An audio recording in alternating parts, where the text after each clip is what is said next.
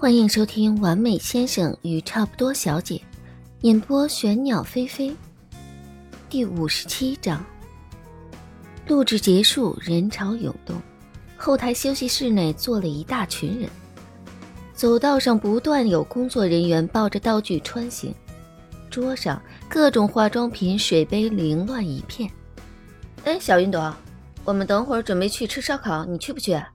阿月扯着嗓子在休息室的一端叫道：“今天就算了。”云舒将东西收进包里，笑着拒绝：“哎，别走这么急啊，妆还没有给你卸干净呢。”化妆师没想到，刚一转身，这姑娘就准备走了，连忙拉住她，替她将还未卸干净的眼线给卸了。底子好啊，就是有优势。这妆卸了，前后都没大差别。化妆师笑着夸赞。坐在云舒旁边卸妆的一个女生笑着调侃：“小云朵不像我们这群单身狗，今晚圣诞节肯定是有约了，而且今天当事人据说还在台下。之前我还不确定，看你这急匆匆要走的样子，看来是真有人在等着呀。”众人意味深长地哦了一声：“啊，我说今天小云朵怎么走起煽情风来了？男主角听这告白。”不知道得有多感动呢！哎呀，好了好了，云舒红着脸，双手合十讨饶状，别调侃我了，下次我请你们喝奶茶。这次我先走了。底位节目录制到第三集，资金全砸在节目里了，依旧很穷，选的录影棚偏僻的很。录制结束，观众退场，嘉宾退到后台，场地内只剩下零星的工作人员。云舒看着张思年的短信，小跑到靠近门口的休息区。张先生，云舒离着还有一段距离，看见那人的身影，就挥着手叫出声来。张思年正坐在沙发上，穿着深灰色的呢子大衣，丝质的墨蓝色领带，安静地坐在那儿，垂眸看着一份观众落下来的节目宣传单。听见云舒的声音，将宣传页放进公文包里，直起身子。眼睛笑成一个温柔的弧度，勾起唇，将小跑着扑过来的小姑娘抱了个满怀。今天结束的挺早，我们可以……云舒的话还没说完，便被张思年擒住下巴，环着腰，温柔地吻住了。休息区没有暖气，唇瓣带着一点点凉意，吻得十分短暂。背后远远传来场务说话的声音。张思年就克制住，将吻收了回来，垂眸凝视他，说的很好。云舒平日为张思年做了一点小事，都是一副你快来夸奖我呀的邀功模样。今天这么郑重，当众示爱，反倒不好意思起来，抓了抓头发。真的，云舒羞赧的低下了脑袋，灯光下露出一截白皙的脖颈。从张思年的角度可以看到上面细小的绒毛，耳朵后面还残留着昨晚他留下的一点红痕，卷发扎起的一小缕橡皮圈上有个小草莓，可爱的不行。张思年喉结微微动了动，目光有些深沉地看着他，沉默了快十秒，最终无声地笑了笑，牵起他的手，想去哪儿？云舒低头查手机，录影棚在 S 市的影视园。地段偏了些，到最近的一个热闹的商圈得快一个小时。嗯，周围走一走吧。我录了两次节目，这边都还没好好逛过。这地方偏是偏了些，但众多录影棚聚集在一块儿，周围也发展了起来，形成了一个小小的文创基地。整个基地建筑都是仿民国时期的上海建筑，其中有不少特色小店。今天是圣诞节，也还算热闹。好，张思年将自己的围巾解下来，套在云舒脖子上。羊绒围巾带着温热的体温，云舒忍不住将下巴埋进去，眯着眼蹭了蹭。又没戴围巾，张思年轻轻捏了下他的鼻尖。早上出门太急，而且今天不冷啊。白天出门时出着太阳还算暖和，晚上温度降下来了。他在暖气房里待了一天，出门寒风一刮，他就有些受不住了。最后还是从街边买了杯热奶茶，捧在手里才好些。张思年见状，将人往自己的怀里靠紧些，转一转就回去吧。云舒脸贴在热热的奶茶杯上，点点头。文创园内比两人预想的还要热闹不少。张思年从卖花的姑娘手里买了束小花，小小一朵。云舒拿着开心的不行，小心翼翼地握在手里。园区内应景地挂上了红绿两色的小灯，树枝上挂上了圣诞老人、麋鹿、糖果的装饰。身边不时有情侣挽着手腻歪在一块儿，小孩拿着气球笑着跑过，欢快的笑声溢散在空气里。气球也很应景儿，外面那层是白色透明的，里面还套着小气球，图案是顶着红帽子、白胡子的老爷爷，里面还有 LED 小灯，亮闪闪的。云舒的目光顺着气球瞟了瞟，走了几步，还回过头去看一眼。等会儿走到前面，应该有卖的。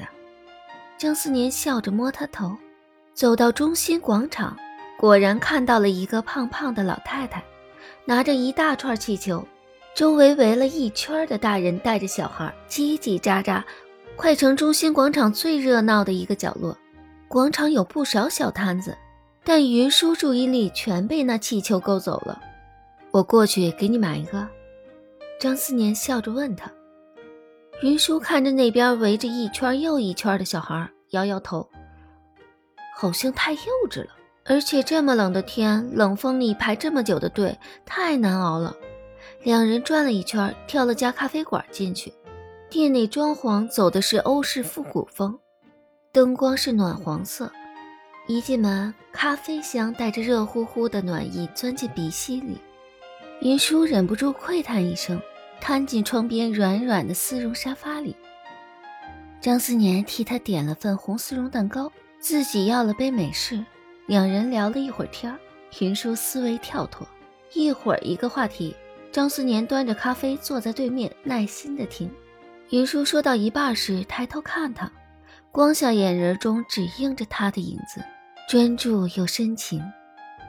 他说话的声音都卡了一下，红着脸摸了摸鼻尖。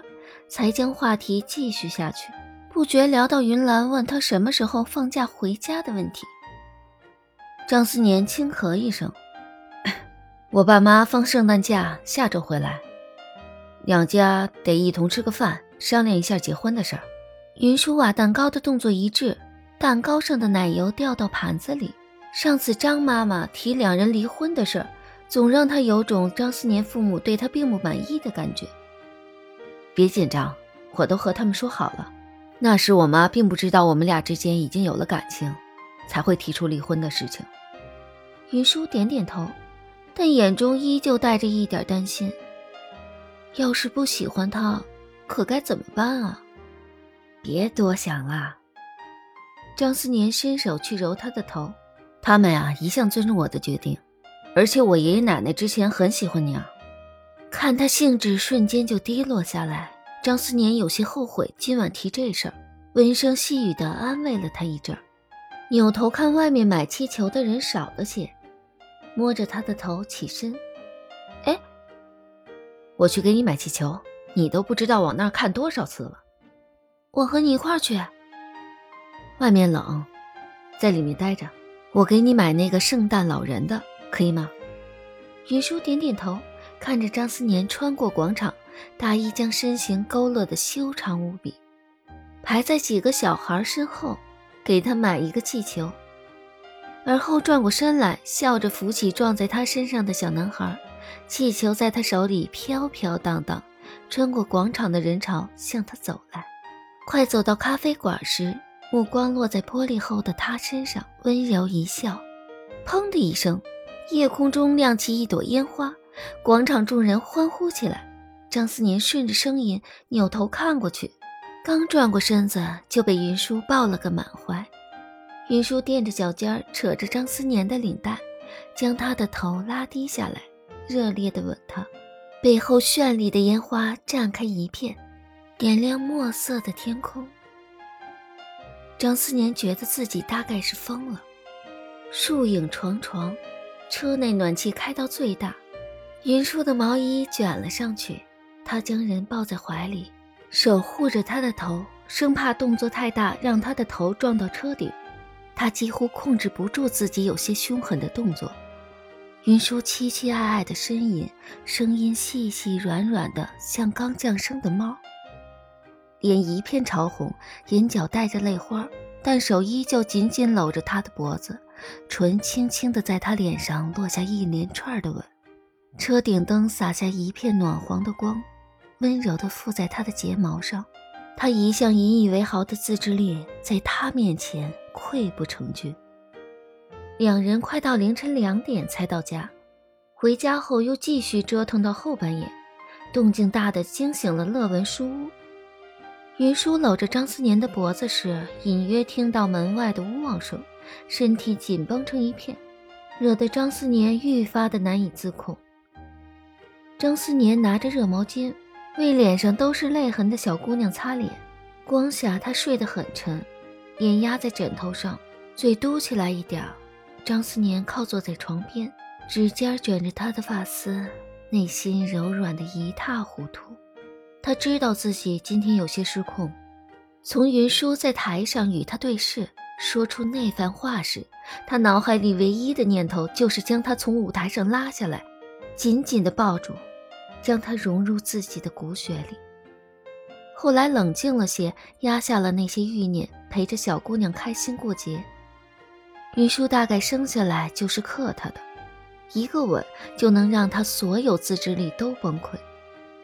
他年后就正式满三十岁了，在过去的近三十年里，他也曾设想过自己的伴侣的模样，应该要温柔体贴、沉稳睿智，和他旗鼓相当。